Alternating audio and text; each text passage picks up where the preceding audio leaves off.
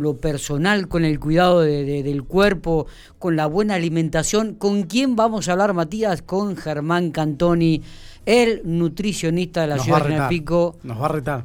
Y, nos va a retar. nos portamos muy mal. Y, lo que pasa es que todo el mes de enero y, parte de la fiesta fue tremendo. Es difícil. Germán, querido, el verano es difícil. Sí, buenos días, buenos días chicos, buenos días a toda la audiencia. ¿Cómo están ustedes? ¿Cómo estamos? Pero bárbaro, bárbaro, acá bárbaro, estamos fresquitos ahora. Sí, estamos, cambió, cambió, mejor cambió un poco el clima, ¿eh? Pero bueno, vuelve a levantar un poco la temperatura, ¿eh? a partir de hoy hasta el sábado, domingo. Pero bueno, estamos en época también, no podemos quejar. Sí, sí, sí. Estamos en época de, calor, así que, bueno, disfrutémoslo. Está. Eh, nos va a retar, decía Matías, ahí, viste, porque, claro, eh, eh, pasamos la fiesta, Germán, y en esta fiesta, viste, uno hace desarreglos.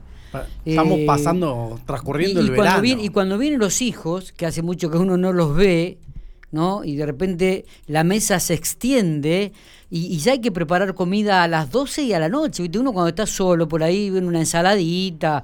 Eh, pero no, no, cuando están los hijos, que la familia ya se agrandó y está la mesa completa como antes, ¿viste? Uno tiene que comenzar a cocinar mañana y tarde y ya, ¿viste? Uno pierde y rompe un poco la, la dieta que veníamos teniendo, ¿eh? Sí, tal cual, tal cual. Yo siempre les digo, mira, eh, esto que creo que hemos, lo hemos charlado en alguna oportunidad. Sí. Eh, diciembre, enero y el mes de junio son meses un poquitito más complicados para, para cuidarse y demás, porque bueno, estamos todos un poquito más relajados. De hecho, bueno, yo justo ahora estoy en el consultorio y me pasó con un par de pacientes que que nada, que me comentaban, uy Germán, hoy me costó un poco más estos días que estamos saliendo de enero de las vacaciones. Y le digo, tranquilo, no se desesperen, tenemos todo el año y hay que hacer un poquito de, esto que me dicen, che, nos va a retar. No, le digo yo, trato, trato de, uno siempre compasivo y, y trata de, de ayudarlos y de acompañarlos y hacerles entender que el mes de diciembre, enero, parte de febrero, hasta que ya no empiecen las clases, digamos, se complica un poquitito. ¿Por qué? Y porque estamos más relajados y el cuerpo mismo necesita ese descanso. Necesitamos el descanso para, para tomar el año con, como con más ganas. Vos en la semana necesitas un día de descanso mínimo y en al cabo de los meses, de los ciclos, necesitas meses también de descansos. Un día nada más, vos sabés que con Matías estábamos charlando el otro día, ¿viste? Y dice, bueno, mira, Matías, vamos a hacer una cosa. Desarreglo sábado, domingo, o, viernes, o jueves y sábado, suponete. viernes y domingo. Viernes y domingo, y lunes, martes, miércoles, jueves y sábado, prolijitos. Exacto, ¿Eh? exacto. Eso también puede darse, ¿o no, Germán? Sí, sí, mira.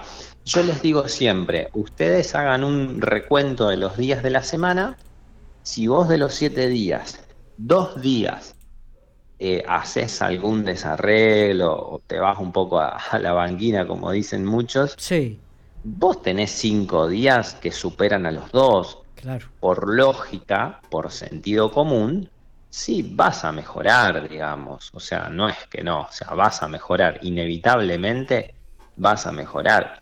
Si vos tenés de los siete días, tres, cuatro días que haces desarreglo y bueno, vas a ir, vas a ir en baja. Pero si vos dos días te relajás un toque, eh, haces algo de actividad dos, tres veces por semana, generás un gasto de energía eh, importante o buscar de decir, bueno, tres, cuatro veces en la semana, una horita de actividad física, es imposible que los kilos que lleguen.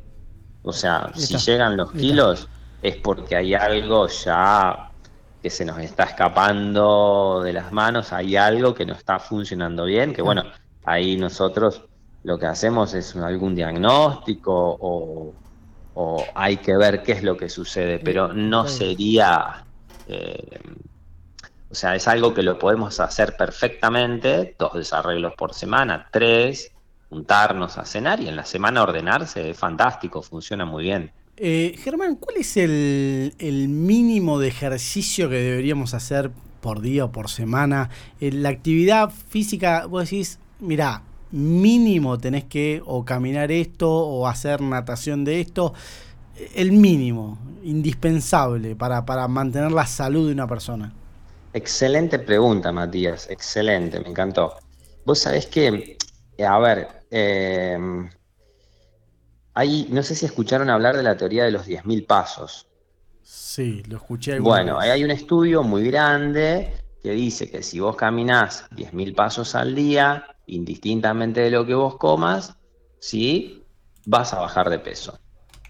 Entonces, a partir de eso se inventaron los podómetros. Los podómetros son unos aparatitos que hoy por hoy todos los celulares los tienen, pero en su momento era un aparatito que vos te colocabas en el cinto y se le daba al paciente para que contara los pasos diarios.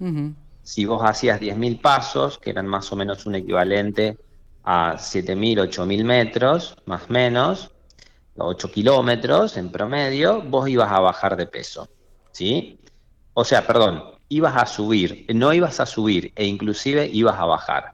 ¿sí? O sea, que comieras lo que comieras, vos bajabas de peso, ¿sí? Eso es muy importante. Para todas aquellas personas que dicen, bueno, no puedo pagar un tratamiento, no puedo hacer esto, no puedo hacer aquello, camina 8 kilómetros por día. Hoy por hoy hasta el teléfono te lo tiene esa aplicación y te lo marca, te lo registra y vos vas a bajar de peso, ¿sí? Después hay estudios más avanzados, un poco más avanzados, hay un par de estudios que han salido hace un par de años que dicen que si vos estás teniendo un gasto energético por actividad física de 2.500 calorías semanales, en el caso de las mujeres, y 3.200 calorías en el hombre semanales, vos también vas a bajar de peso, que es más o menos lo mismo lo que decía la teoría de los 10.000 pasos. ¿Qué tenés que hacer? Caminar aproximadamente, en el caso de la mujer y el hombre, un promedio entre 6 y 7 kilómetros, 6 veces por semana. Está bien. Yo, yo caminando, pues conté los pasos. Eh, con, la aplicación, viste que en el celular inmediatamente vos empezás a caminar o a hacer algo, te empieza a contar los pasos. Eh, caminando una hora y todo lo que hago en el día, más o menos 9000 pasos. Es una barbaridad. una hora. Es una barbaridad. Claro, es una barbaridad. Está perfecto. Con esos parámetros, Matías, más un poquito que vos te ordenes, que apliques una buena, un buen desayuno, una buena merienda, el hambre se regula solo. ¿Qué quiero decir con esto? Esto es interesante. Muchos, muchos van al recuento calórico y decir, bueno, no, gasté tantas calorías, comí tanto, qué sé yo, por lógica debería bajar. Pero cuando nosotros hacemos esa cantidad de actividad física, ¿sí? hay ciertos niveles de, ciertas sustancias, adipoquinas son sustancias que regulan el apetito, ¿sí? que empieza a mejorar muchísimo el hambre, es decir, se reduce el hambre, se reduce la ingesta de comida, vos empezás a ver comida, presten atención todos los que hacen ejercicio y, cuando llegan, mm, eh, si la actividad es eh, programada y yo te ofrezco un buen plato de comida, ni bien llegás, es muy raro que vos tengas hambre. Si haces una actividad aeróbica a una frecuencia cardíaca de un 70% aproximadamente, que para que tengan una idea son, dependiendo de la persona, son entre unos 120, 130 pulsaciones por minuto. Cuando vos terminás de hacer el entrenamiento, si yo te ofrezco comida, es muy raro que quieras comer. Eh, Germán, también es cierto que ahora, llegando la época del otoño y el invierno, las comidas comienzan a ser distintas también, ¿no? Con muchas más calorías. Sí, sí, sí. ¿Cómo, se mantiene? por ahí lo podemos hablar más adelante, ¿no? Cuando llegue la época, digo, pero eh, ¿cómo se mantiene la dieta en esa época también? Bien, eh, mira, es una cuestión que tiene que ver con un poco con la temperatura corporal, con, con el ritmo circadiano. Que se dio en estos cuatro o cinco días que estuvo frío, ¿viste? Sí, claro. Uno buscaba una ya comidita caliente. Sí, vamos a preparar algo, ¿viste? No, no tanto. A, mí lo que me pasa más en invierno y en verano es casi imposible hacerlo. Sí. Tomar una sopita de estas rápidas mm. sí. antes de, de comer, media hora antes, y es como que me amortiguas amortiguo la, la, la, ansiedad el apetito. claro el apetito o la ansiedad diría yo. sí, sí, sí, y como que llego más tranquilo a la hora de comer. Sí son son fantásticas esas sopitas yo las recomiendo. Por ahí las recomiendo más en cena no tanto en almuerzo. Porque qué pasa vos por ahí las tomás en un almuerzo y el almuerzo debe ser una comida no demasiado liviana, debe ser una comida bien fuerte. ¿Qué pasa? Si vos te comes te tomas una sopita y te saco mucho el hambre en el almuerzo, a las 3, 4 de la tarde te empieza a agarrar apetito y empiezas a abrir la heladera, la alacena, vas al súper, el kiosco. Entonces, por ahí trato de que el almuerzo sea bien, una porción considerable, porque si te meto la sopa, te agrego la sopa y después almorzás, eh, vas a comer menos y al rato te va a agarrar hambre. Entonces, prefiero que el almuerzo sea un poquito más fuerte y generar ese efecto más bien en la cena. ¿sí? En la cena sí que sea más livianita, porque después, bueno, ya nos vamos a dormir y ya estaríamos, digamos, en condiciones de, poder descansar. ¿Qué pasa? ¿Y en verano cómo se puede suplantar esa sopa con, algo más fresco? Y en verano yo lo que les digo es eh, algún vaso, por ejemplo, al que le gusta la soda, la soda ¿sí? el agua con gas, diríamos. Mira vos. Eh, que le podemos mezclar algún jugo. Un terma, puede ser un terma, un amargo serrano. Genial, genial, un terma. estoy tomando soda con amargo serrano, Matías. Sí, es riquísimo, aparte. Estás viejo. Vienen, viejo. Eh, delata, el terma, che, el terma con soda delata la edad. Total. Eh, yo creo que nunca probé terma, con eso digo todo. Claro, yo lo, lo voy a justificar. Lo tomo con, con Sarita, con mi hija que tiene 24. Sí, yo lo voy a justificar diciendo que mi abuelita hacía eso, entonces es una maña de mi abuela, así que lo justifico. ¿eh? Pero, pero, pero sí, es muy bueno porque, a ver, eh, a ver, la soda o la puedes mezclar con algún jugo, con estos juguitos que vienen, estos jugos sin azúcar de sobrecito que son bárbaros, y generas una especie de gas eh, sobre todo, vuelvo a repetir, aplicarlos más bien en cena para no tener tanto apetito y frena muchísimo. Si vos mezclas la soda o el agua con la soda más un jugo, te queda como un agua saborizada, finamente gasificada. Quedan fantásticas, las puedes fabricar por 2,50, por así decirlo, y eh, te merma mucho el deseo de lo dulce, de seguir comiendo, dilata las paredes del estómago, ya empiezan a, circular sustancias en la sangre que están diciendo, che, come un poquito menos, eso es, importante, pero simple, simple con eso, fantástico. O hay bebidas eh, sin azúcar, por ejemplo, cuando la gente sale a cenar, eh, vos decís, ¿qué hago? Bueno, tomate una bebida, vienen, eh, yo no sé si se pueden decir las marcas, pero eh, esta gaseosa muy conocida sin azúcar. Coca-Cola sin azúcar. Coca-Cola sin azúcar, le estamos haciendo publicidad, Coca-Cola, Pepsi, lo que sea, sin azúcar. Vos. te tomás una lata antes de, no sé, salieron con amigos, fueron al centro a cenar, te tomás una lata antes de, de la comida.